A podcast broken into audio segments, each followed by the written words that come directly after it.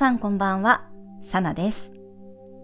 えー、今日はですね、全国的に雨が多かったみたいですね。私も今日の撮影はね、雨音がこうかなりザーザー入っているかと思います。まあでも個人的にはね、雨の音を BGM にしながら作業するのって大好きで、今日もね、雨の音を聞きながらなんかこう作業をしたりね、えー、休憩したりしていました。まあ本当はね、撮影中も窓を開けたままにしておきたいんですけど、結構ね、いろんな音が雨以外の音も入ってきますので、肝心のね、音声が聞き取りにくくなるかなと思ってね、いつもこう扉をね、閉めながら撮影しています。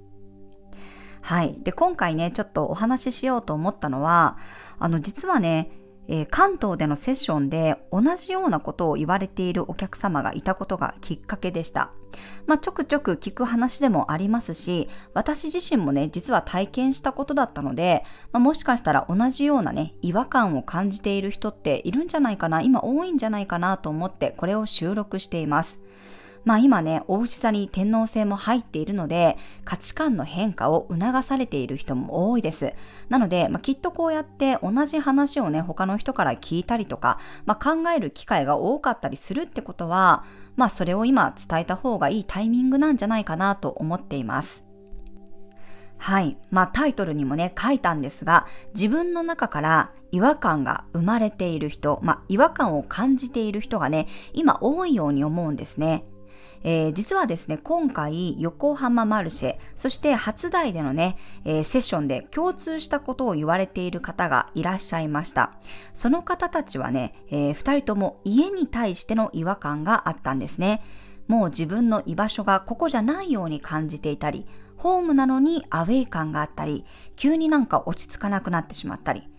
私の経験ですと、まあ、その違和感っていうのは自分が住んでいる家とかね、居場所以外にも服だったり、持ち物だったり、ファッションだったり、髪型だったり、人間関係だったりする可能性もあります。自分がなんで今の居場所にいるのかわからない。周りは何にも変わってないのに自分だけ場違いな感じがする。あとは自分だけこの家からね、浮いているように感じる。なんで自分がここにいるのかわからない。今の自分の居場所じゃないように感じる。こんな違和感ですね。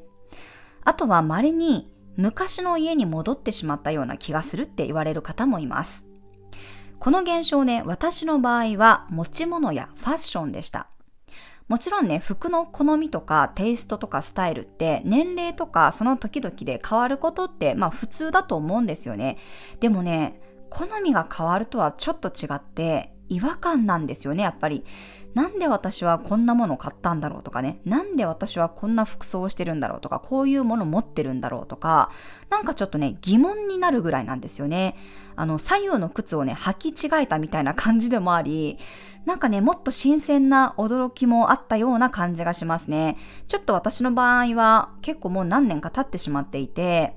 一番最初、そうですね、やっぱりグレートコンジャンクションのタイミングぐらいから、まあ、水亀座土星の期間にね、私はこのプロセスが起きていて、まあ、ゆっくり変化したような実感があります。ただ私は自分がね、変わるって覚悟を決めたタイミングで家を引っ越していますので、まあそれで家に対しての違和感があまりなかったのかもしれませんね。まあ割と自分のエネルギーが切り替わるとき、いわゆる変容が起きているときって、こういうね、違和感を感じる人が多いです。あの、極端な例だとね、なんかこう、記憶喪失とまでは言いませんが、なんで自分がここにいるんだろうとか、自分は今何をしていたんだろうとか、なんかそれぐらいちょっと極端にね、私は誰、ここはどこみたいなね、それぐらいの、まあ、状況に、ね、なる方もいるみたいです。まあ、こういう話はね、私自身も聞いたことがありましたし、まあ、実際に自分がね、そういう違和感っていうものを体験して、まあいろんな方の話を聞きながらね、なるほどなーってちょっとこう、うん、思ってる感じなんですね。まあ何人ものお客様が同じような体験をされていたり、まあ今回はね、しかも関東のセッションで全く同じ違和感を感じている方が2人もいたので、まあすごく腑に落ちた感じがしています。まあ、この言い方が正しいかはわからないんですが、いわゆるこう通過儀礼の一種だと思うんですよね。自分のエネルギーがもう変わってるんですよ。本当の自分として目覚めてきてるんですね。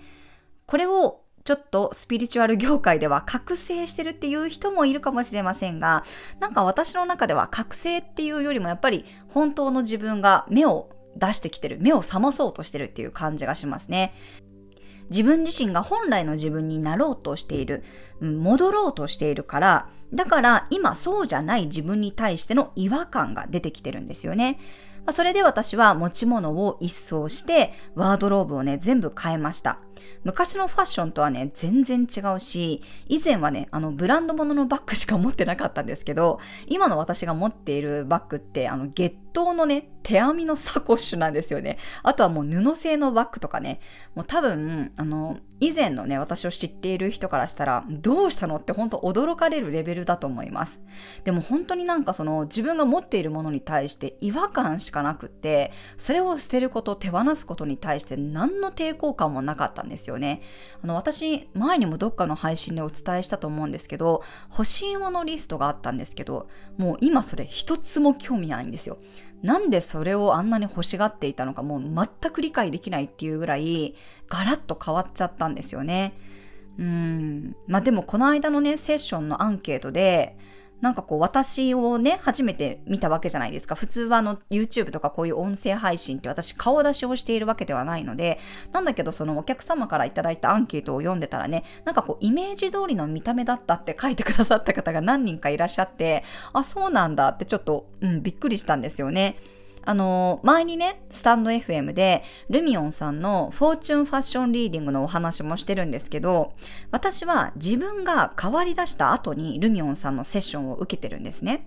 で、ルミオンさんも言ってましたけど、なんか割かしも完成形だったんですよ。自分の本来の魂の性質に合ったものを自分で選べるようになってたんですね。まあ、つまり自分が本当の自分に近づいてたから、今まで身につけていたものに違和感が生まれて、私はだんだんそれを変えていったんだろうなって思ってます。そこから確かに、まあ、トントン拍子にいろんなことが動いていって、今があるようにも感じてます。だから同じようにね、なんかこの違和感を感じてる人って多分本当の自分になりつつあるんだと思うんですね。でもそこに対して違和感に正直にならないと多分ね、ずっとその違和感っていうのは続きます。だけど、その違和感をキャッチして自分の心の声に耳を傾けて、まあ自分の魂が指し示す方向に動いた時に、ようやくね、その違和感は消えて、本当の自分と今の自分のその誤差がなくなるって感じだと思うんですよね。誤差がなくなってこうスーッとね、一つになっていくと思います。だからそれまではね、ちょっと気持ち悪かったり、人によってはなんか悲しかったり、虚しかったりね、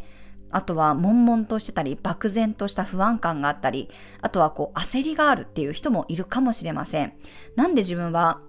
ここにいるんだろうとか、何のために自分は生まれてきたんだろうとか、なんかそういうちょっとこう、虚しい感じになる人もね、いるんじゃないかなって思うんですよね。だけど、ある意味それってサインなので、あとは自分が覚悟して受け入れて、自分の心の声に耳を傾けるだけなんですよ。なので、まあ今お伝えしたようなね、違和感っていうものが出ている人っていうのは、多分ね、もうエネルギーがね、切り替わっていると思います。まあ、あくまでもそれはきっかけにしか過ぎませんが、まあ、自分の中でね、本当の自分がこう顔を出していると思って、まあ、ぜひよくよくね、自分の心の声を聞いてあげてください。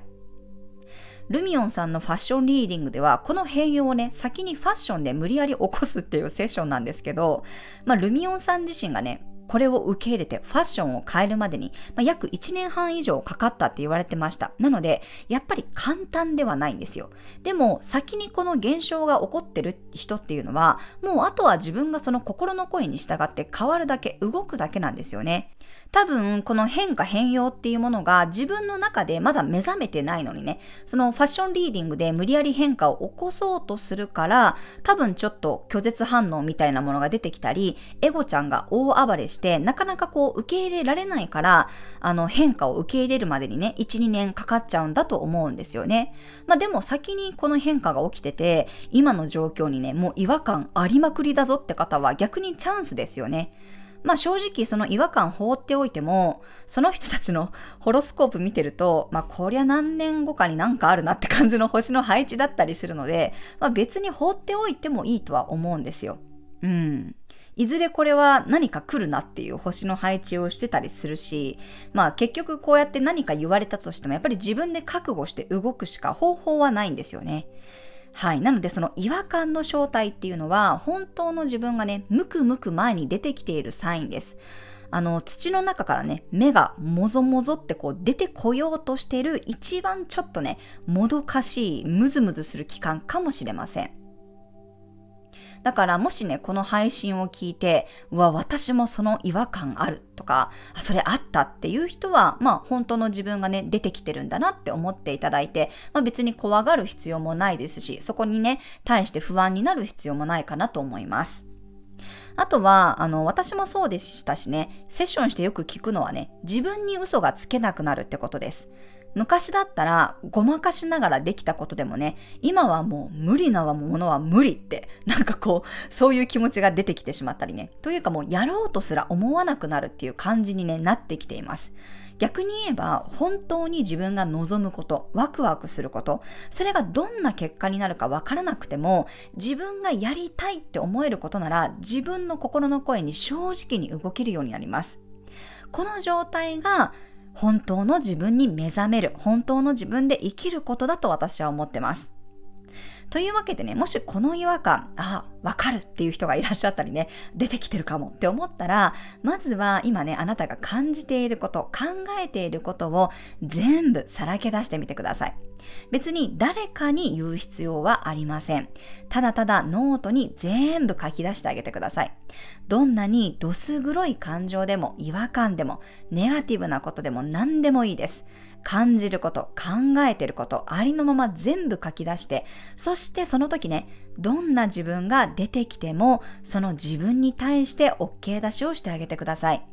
そんなこと考えちゃダメとかね、そんな風に思うなんて私最低とか、そんな風に絶対考えないでください。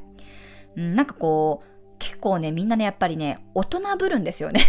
当たり前なんですけど、まあ、いい人ぶりたいとかね、大人ぶりたいとか、うん、特にこの日本人ってやっぱり大人である、うん、一人の人間としてこうであるべきっていう、なんかそういう多分観念が強い方多いと思うんですけど、だけど、そこに対しても何の制限もなくね、あるがままに自分の素直な気持ちをさらけ出して、そして自分で、うんうんってこううなずいて聞いてあげてね、世界中のみんながそれは違うっていうことだったとしても、自分だけは、そうだね、その通りだねって肯定してあげてください。そしてどんな自分も認めて愛してあげてください。そうしているうちにきっとね、本当の自分で生きるということが、だんだんね、簡単にできるようになってきます。本当の自分が目覚めてくると思います。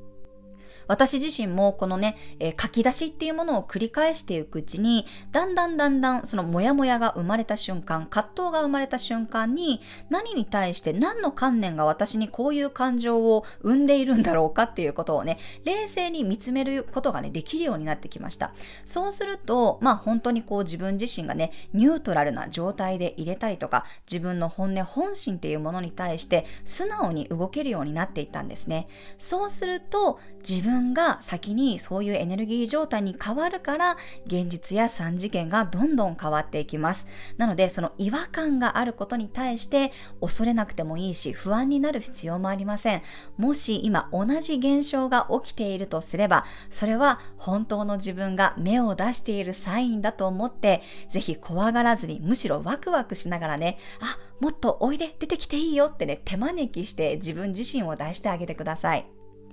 はい、今回はちょっとね、これをお伝えしたくて、まあ、きっと伝えろってことだろうなと思って配信を撮ってみましたので、はい、ぜひね、その違和感に向き合いながら、ね、自分の心とね、見つめ合う時間なんかを作っていただくといいと思います。まあ、ぜひね、あの、ルミオンさんのね、フォーチュンファッションリーディングについてのあの雑談というか、まあ、会話っていうのもね、まあ、こうヒントになるんじゃないかなと思いますので、そちらのね、配信も、えー、概要欄に貼っておきますので、ぜひね、聞いていただければと思います。最後までご視聴くださりありがとうございました。ではまた次回の配信でお会いしましょう。皆さんおやすみなさい。